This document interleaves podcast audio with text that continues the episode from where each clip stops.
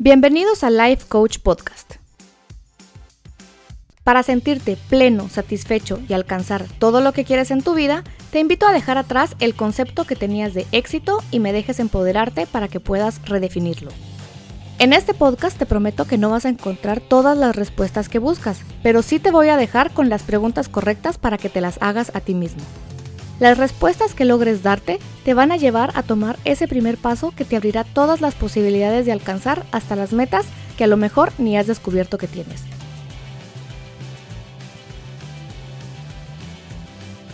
Soy Ana Lucía Bobadilla y si me dejas acompañarte en este camino, quiero compartirte algunas herramientas que desde la perspectiva del coaching pueden acercarte a diseñar tu vida y a vivirla bajo tus propios términos. Comenzamos.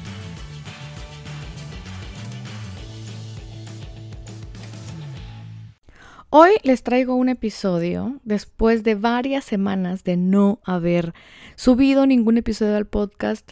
Créanme que me siento súper extraña volviendo a, a, grabar y habiendo dejado pasar tanto tiempo. Pero ya estoy de regreso, estoy por acá. Este episodio ya lo había grabado, pero decidí volverlo a grabar. Primero porque decía que estamos en agosto y demás. Pero sobre todo porque en mi cabeza pues ya se armó como otra estructura del mismo tema lo ordené mucho mejor y me parece que puede aportarles más ideas de la nueva forma en que lo voy a grabar. Así que el día de hoy vamos a hablar respecto al tiempo. ¿Por qué no nos da tiempo para nada? Y en estas épocas, en estas generaciones mileniales y centeniales y en el tráfico y en el día a día es, pues es muy natural y muy normal que sintamos que no tenemos tiempo para nada, ni para llevar a cabo los proyectos que queremos, para realmente comprometernos con otras actividades que necesitamos o que son necesarias para desarrollar pues, los planes y las metas que tenemos. Así que hoy vamos a hablar de eso. ¿Por qué a veces no tenemos tiempo? No tenemos tiempo, no, no sentimos que hay demasiadas cosas en nuestro plato hay demasiadas cosas en la mesa de las cuales nos tenemos que encargar y hace que sintamos que no tenemos control de nuestro día a día. Para mí es de las primeras cosas que tenemos que aprender a manejar, es un hábito, el cómo manejamos nuestro tiempo es un hábito. El cómo planificamos, el todo, todo lo que hacemos en, en nuestro día a día es un hábito y para mí aprender a gestionar el tiempo es una cuestión que deberíamos de aprender a hacer desde mucho más pequeños, junto con la tabla del 2, nos deberían de empezar a enseñar dos cosas, cómo se maneja el dinero y cómo se maneja el tiempo. Porque al final, si les voy a enseñar una analogía, pues que sí la entendí, le hice como clic, de que el tiempo es dinero, el tiempo es oro, time is money. Sí es muy importante aprender a gestionarlo para llevar a cabo todas las cosas que queremos. Y parte un poco de, esta pregunta que yo le hago a algunas personas que me dicen, estás loca por pensarlo así, pero ¿dónde querés estar de aquí a 10 años? ¿Qué querés estar haciendo? ¿De qué quieres vivir? ¿Cómo querés ser?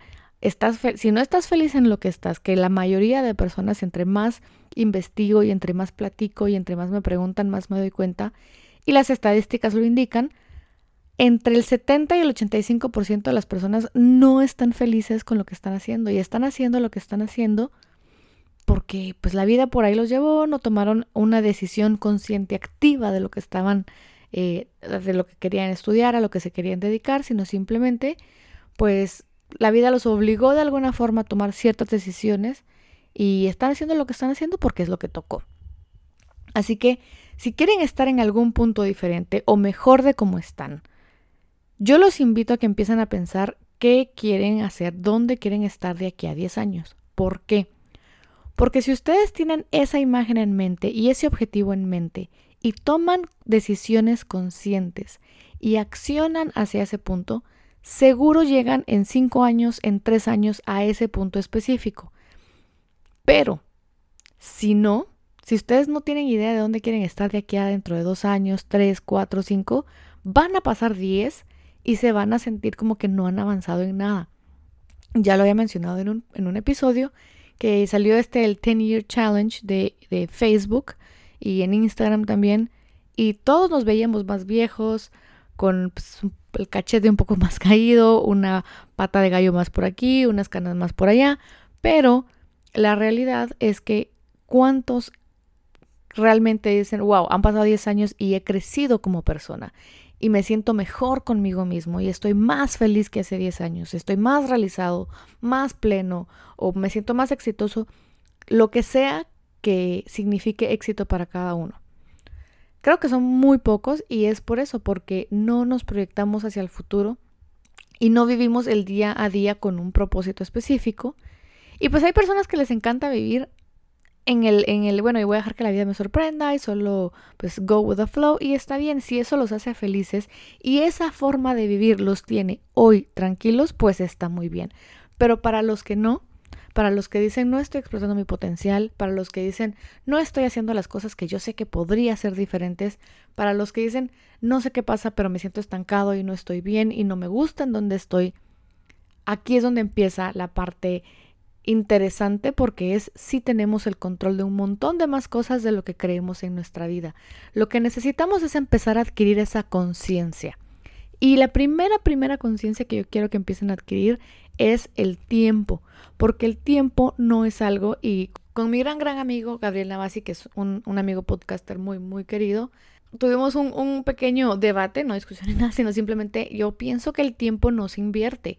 El tiempo siempre se gasta porque nunca nos devuelven, bueno, voy a invertir em, una hora y me devuelven dos horas. Probablemente me sirve gastarla de una manera inteligente para luego ahorrarme o multiplicar resultados respecto a eso o que en un futuro me ahorre dinero o tiempo. Pero no necesariamente es como que yo invierta una cantidad de, de tiempo, de minutos, de horas y me van a devolver más de ese tiempo. Así que piensen dónde quieren estar y van a decir, no, pues no tengo tiempo para hacer todas las cosas que yo quisiera. Y entonces de eso se trata este episodio.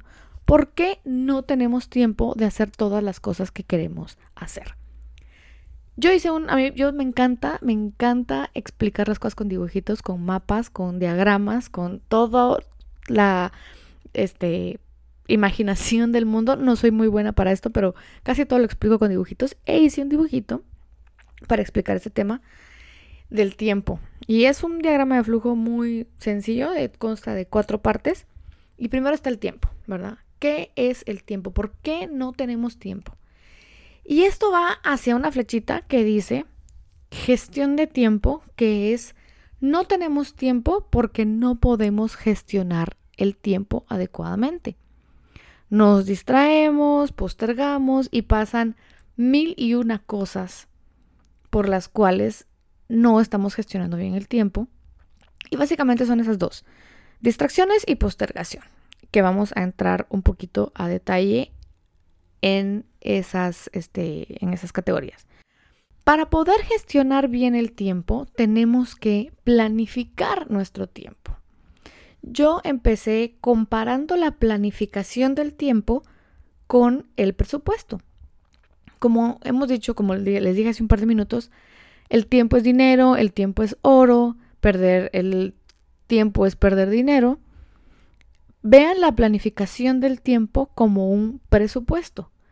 ¿El presupuesto para qué se hace? Para tener una idea de cómo se va a gestionar el dinero, en qué me lo voy a gastar, cuánto, dinero va para qué rubro de mi vida. Y siempre se necesita en el presupuesto, una cosa es el presupuesto que creemos que va a ser y otra cosa que siempre se debe hacer con el presupuesto es ver si realmente me gasté el presupuesto, ejecuté el presupuesto como yo dije que lo iba a hacer.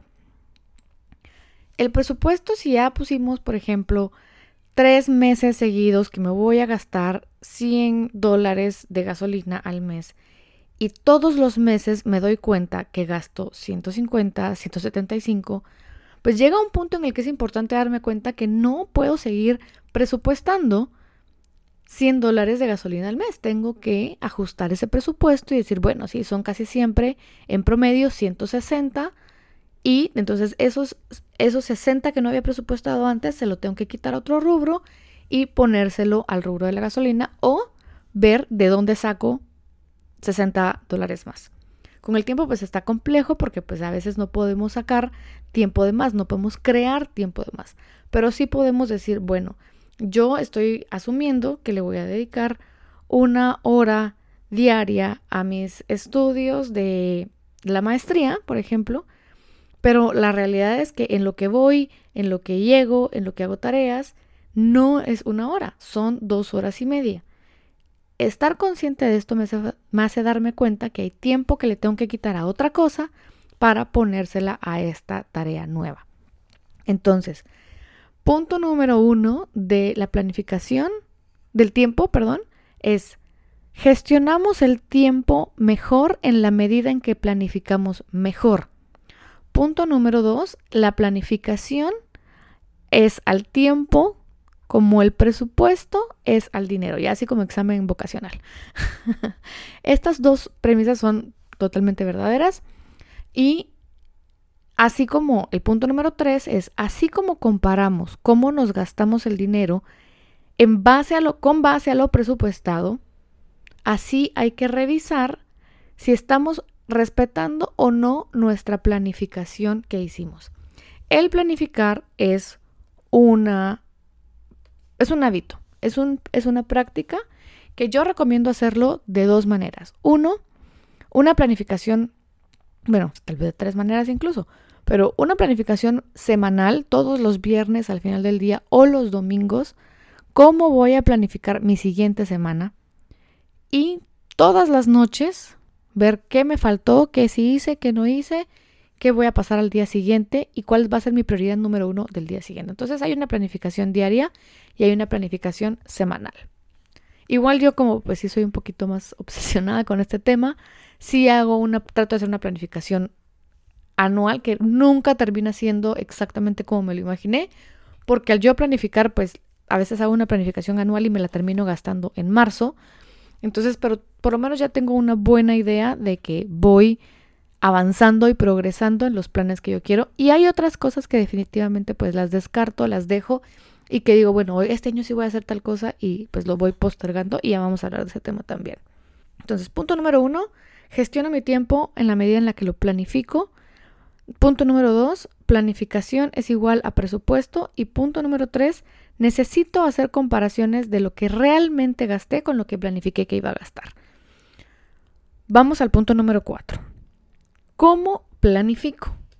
Y hay un par de cosas que son necesarias para tomar en cuenta para planificar. Steve Covey escribió en su libro Los siete hábitos de la gente altamente efectiva que no hay que priorizar nuestra calendarización, cómo estamos calendarizadas las, actividades, sino que al revés. Hay que calendarizar nuestras prioridades. ¿Por qué? Porque nuestras, si estamos dando, si nos damos cuenta en nuestro mundo actual estamos gastando el dinero y el tiempo de una manera específica y es importante tomar conciencia de cómo lo estamos haciendo, de cómo lo estamos gastando antes de hacer cambios. Casi en todos, todos, todos los cursos de educación financiera empiezan con sea consciente de cómo se está ganando su dinero ahorita. Y cuando empezamos a juntar los vouchers y los estados de cuenta y ver dónde pasamos la tarjeta, ahí nos empezamos a dar cuenta que uno, gastamos un montón en comida. A veces las personas que estamos solteras, sin hijos y estamos mucho tiempo en la calle, pasamos comiendo un montón, así como, ay, no, no tengo dónde almorzar, paso comprando una hamburguesa o no tengo dónde cenar, paso comprando no sé qué. Salimos un montón con los amigos y demás. Es necesario tener de frente el ver en qué me estoy gastando mi dinero. Entonces, pero no se trata de, ok, con lo que ya estoy haciendo, ¿cómo priorizo? Sino tener claras cuáles son mis prioridades y luego agendar esas prioridades, darle vuelta a esa actividad. Yo hablo de dos prioridades, las prioridades mentales y las prioridades reales. Las prioridades mentales son esas cosas que decimos X o Y tema es mi prioridad. La universidad es mi prioridad, mi trabajo es mi prioridad, mi familia es mi prioridad, salir de deudas es mi prioridad. Y las prioridades reales son las cosas en las que realmente estamos gastando nuestro tiempo. Una prioridad real que todos tenemos y que pues, nos cuesta admitir es la prioridad número uno del 99% de las personas es el trabajo, porque allí está nuestro tiempo. Porque cuando estamos en el trabajo, ahí estamos generando con lo que vamos a disfrutar el resto del tiempo. Aunque digamos, sí, mi prioridad es mi familia, sí, mi prioridad es mi relación con la parte espiritual, no le estamos dedicando ese tiempo a esas otras cosas. Por lo tanto, si ustedes quieren priorizar mucho más el tiempo que dedican a su familia, actividades otras que no sea el trabajo, dense cuenta que están haciendo en su tiempo libre. Porque muchas veces en ese tiempo libre seguimos haciendo cosas del trabajo, contestando correos del trabajo, metiéndonos a la computadora a ver qué, qué, qué sí estamos haciendo. Y, o si no, venimos y decimos, no, mi prioridad es mi familia, pero en el tiempo libre que tenemos hacemos todo menos dedicarle tiempo a la familia. Entonces, el primer punto para poder planificar adecuadamente es tener claras cuáles son mis prioridades reales, mentales, hacer una comparación y ver si necesito hacer cambios ahí. Ver si necesito dedicarle más tiempo a esas cosas que son las prioridades para mí. Creo que el ejemplo más claro es para un montón de personas es una prioridad salir de deudas, pero ¿cuánto tiempo le estamos dedicando a entender, a hacer un presupuesto, a comparar el presupuesto que creemos con el que realmente ejecutamos, a entender cuáles son las mejores tasas de, inversión y de interés en los bancos, a ver cómo está funcionando el interés de nuestras tarjetas, ver si nuestra tarjeta es lo mejor, ver si nuestra tarjeta es de lo peor, ver cómo funciona el banco en el que tenemos esas deudas, a ir y hacer negociaciones. Si tú no estás haciendo, no le estás dedicando absolutamente ni media hora a la semana a este tema, tú dices que tú podrías salir de la deuda, pero mm, no lo ejecutas y no pareciera. El punto número dos para planificar bien es tener claros cuáles son mis objetivos. Mis prioridades van a estar ahí en la mesa dependiendo cuáles son mis objetivos. Si yo quiero ir hacia un lugar, tengo que tenerlo claro de cómo es, a dónde voy. Es como un viaje. O sea, nosotros no vamos y decimos, bueno, me voy de vacaciones, salimos en el carro o en el avión y ahí a saber a dónde vamos a ir. Seguramente si hay personas que vienen y dicen, bueno, pues voy a ver qué se me atraviesa y voy a ver eh, qué, hacia dónde, en, dónde paro. Vamos en el, en el avión y no, bueno, no llegamos al aeropuerto y bueno, a ver, a ver hacia dónde hay un boleto. Sí, hay personas que lo hacen, pero es una en cuantas. Por lo general, las vacaciones se mega planean porque las deseamos tanto y más si tenemos hijos y vamos con pareja y vamos varios y nos vamos solo nosotros, es mucho como, ok, ¿qué vamos a hacer? ¿Y a dónde vamos a ir? ¿Y qué queremos conocer? ¿Y qué comida vamos a comer? ¿Y qué centros turísticos vamos a, a vamos a viajar? ¿Nos vamos a quedar en un hotel o nos vamos a quedar en un Airbnb? ¿Vamos a alquilar carro o no vamos a alquilar carro?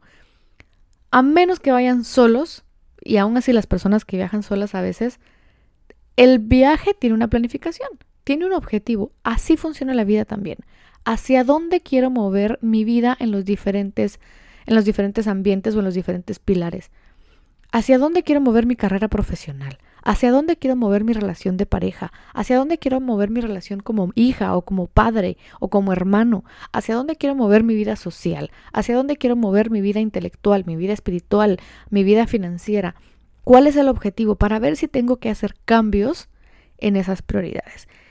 El tercer punto es el compromiso, que ya les había hablado del compromiso en el episodio anterior, creo yo que es el compromiso no es algo que se dice, sino algo que se hace. Tomo mi objetivo y voy a determinar mis prioridades y voy a determinar mis elecciones, mis decisiones, mi tiempo, mi energía, mi pensamiento van a ir hacia esas cosas a las que estoy comprometida. No, el compromiso no es algo que yo digo que estoy comprometida y nadie se da cuenta alrededor. No, al contrario. Yo digo que estoy comprometida con X o Y cosa y la gente a mi alrededor lo ve y lo percibe porque todas mis decisiones van en esa línea con lo que yo digo que estoy comprometida. Si yo digo que estoy comprometida con mi empresa, con mi trabajo, con mis clientes, tengo que tomar ciertas decisiones no sacrificadas, sino porque es un compromiso mío y es lo que quiero y es con convicción. Por ejemplo, y va al caso del podcast. Mi compromiso súper fuerte está con levantar una empresa en la que estoy en la que estoy trabajando desde enero, con la que estoy formando desde enero. Mi, mucho de mi tiempo va enfocado hacia mis clientes, hacia, hacia estabilizarme como, como pequeña empresaria, como mini empresaria. Y eso lleva a que tenga un desgaste también físico, mental y muchas veces emocional muy, muy, muy, muy fuerte. Y pues a veces sí se ve mi, mi emocionalidad eh, pues un poco, un poco desbalanceada. Y si yo no tomo el descanso necesario, yo no rindo adecuadamente en lo demás. Y entonces tomé la decisión que lo que tenía que sacrificar por un par de semanas era el podcast, no sacrificar de nuevo, porque no fue como, ala, no, yo quiero. Sí, era algo que yo tenía pendiente de hacer, era algo que estaba en mi lista de cosas por hacer, pero yo estaba tomando esa decisión de forma convencida que necesitaba dejar de desconectar mi cerebro por horas cuando estaba descansando y realmente descansar para poder rendir adecuadamente en aquellas actividades que son mi compromiso y mi prioridad. El otro tema para la planificación es tener claras cuáles son mis responsabilidades. Pasa mucho en el trabajo, pero también pasa en la vida en general, en que, y a mí me pasa un montón, no, no, no, no, no, no, no, y es hacerme responsable de cómo estoy eligiendo planificar y gestionar mi tiempo. Porque muchas veces estamos postergando, y ya vamos a hablar, creo que voy a hacer un episodio específico de la postergación, estamos diciendo que no nos da tiempo porque se nos atraviesan otras cosas. Y no queremos ejecutar, no queremos asumir la responsabilidad que tenemos de decidir, sino que dejamos afuera de nosotros esa decisión de de qué me estoy haciendo responsable o no. Ok, si tengo un equipo de trabajo, es que me piden muchas cosas y me distraen y me hacen y me vuelven, pero debería de ser parte de tu función el que la gente aprenda a hacer las cosas por sí sola, si no también estamos fallando como líderes. Y también tener en cuenta que todos aprenden diferente y sí muchas veces el enseñar y el capacitar y el, el delegar de una manera muy específica requiere que invirtamos tiempo en la gente y eso a veces pues es un desbalance, pero es meterle tiempo a una actividad que eventualmente me va a hacer enfocarme en las cosas necesarias y correctas. Eso es necesario, eso es importante. El entender que tengo que asumir la responsabilidad de las cosas que me tocan hacer y no decir, bueno, por ejemplo, les voy a poner un ejemplo que me pasaba bastante antes y fue la primera vez que tuve que hacer una propuesta para un cliente, no tenía ni idea de cómo se hacía. Entonces tenía terror de enfocarme, de sentarme en la computadora con la diapositiva en blanco sin saber qué poner, sin saber cómo armarla, sin saber qué si ponerle o no, por supuesto que la hago hoy de nuevo y me quedaría 25 mil veces mejor. Pero aún así, en ese momento yo no tenía ni idea cómo se hacía. ¿Y qué hacía yo? Ah, no, mejor me voy a poner, la cocina está sucia, me voy a poner a limpiar la cocina. Y, en efecto, sí, la cocina había que limpiarla y sí había que lavar esos eh, trazos que estaban ahí, sí había que lavar los platos que estaban ahí, pero mi responsabilidad realmente era con mi presentación, con mi propuesta pero yo tenía terror de enfrentarme a ella. Entonces, bueno, sí, hay que, hay que lavar ropa. Entonces metí a agarrar, no la lavaba a mano, pero la metía en la lavadora y es venir y, bueno, agarraba mi ropa y empezaba a arreglar mi cuarto y metía la ropa en la lavadora y empezaba a ordenar y, ah, sí, es un buen momento para arreglar la ropa que ya no uso. Y empezaba a sacar ropa que ya no usaba. O sea, buscaba una forma de ocuparme, de ocuparme de alguna manera con cosas necesarias por no asumir la responsabilidad y ser honesta conmigo misma, decir, me tengo que sentar, crear mi propuesta, porque si no, nunca voy a adquirir ese cliente. Eso es necesario, asumir la responsabilidad de las cosas que estamos utilizando como que estamos marcándonos como objetivos con las cosas que decimos que son nuestras prioridades, con las cosas con las que nos estamos comprometiendo. Muchas veces esa gestión de nuestro tiempo se pierde por eso, porque nos distraemos o postergamos, porque no asumimos la responsabilidad de lo que planificamos, no planificamos responsablemente. Así que por aquí les voy a dejar, hasta aquí les voy a dejar el episodio del día de hoy. Espero que les haya servido, espero que les haya gustado, espero que se empiecen a observar y que se lleven algunas preguntas y es, ¿estoy consciente cómo estoy utilizando mi tiempo? La primera vez que yo hice este ejercicio de agarrar una hoja eh, doble A, creo que se le llama, una hoja doble A4, no sé cómo se le llama la hoja, pero es una hoja grande, como doble oficio. Agarré una hoja doble oficio, marqué los días, lo dividí por horas y empecé a marcar el tiempo, cómo lo estaba gastando. En ese tiempo todavía estaba trabajando en una empresa. Entonces, obviamente, pues el tiempo sabía dónde estaba de 9 de la mañana a 7 de la noche. Lo marqué como un gran cuadro de lunes a viernes. Sabía dónde estaba. Pero cuando empecé a ver todo el tiempo alrededor, el resto de mi semana, después de las 7 de la noche, los fines de semana, honestamente no tenía una idea clara de qué estaba haciendo con mi tiempo. Obvio, yo sé que es diferente desde un punto de vista de emprendedor como desde un punto de vista de empleado. es diferente un punto de vista de mamá como alguien que no es mamá, un punto de vista de papá, alguien que no es papá, alguien que está estudiando, alguien que no está estudiando, pero es importante y es necesario que uno con uno mismo adquiera la conciencia de cómo está gastando su tiempo, de tener claros cuáles son mis objetivos, establecerlos, planificar en base a sus objetivos, establecer prioridades específicas, comprometerme con esas prioridades y hacerme responsable de las cosas que yo quiero alcanzar. Esa es la clave para que les empiece a dar tiempo de hacer las cosas que ustedes quieren hacer para alcanzar lo que ustedes quieren alcanzar.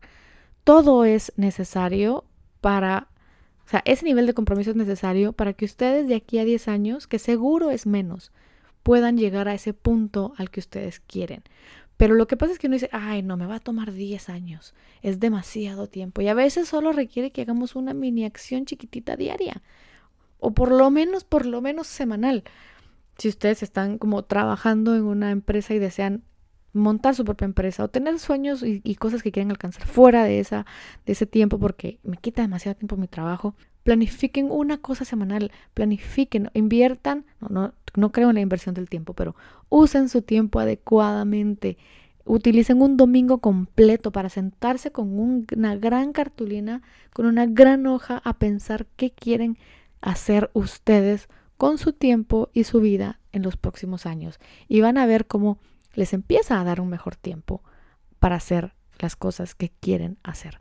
Así que hoy sí, ya los dejo, los dejo con este episodio que dura un poquito más de 20 minutos, pero espero que les guste. En el siguiente episodio vamos a hablar de la postergación.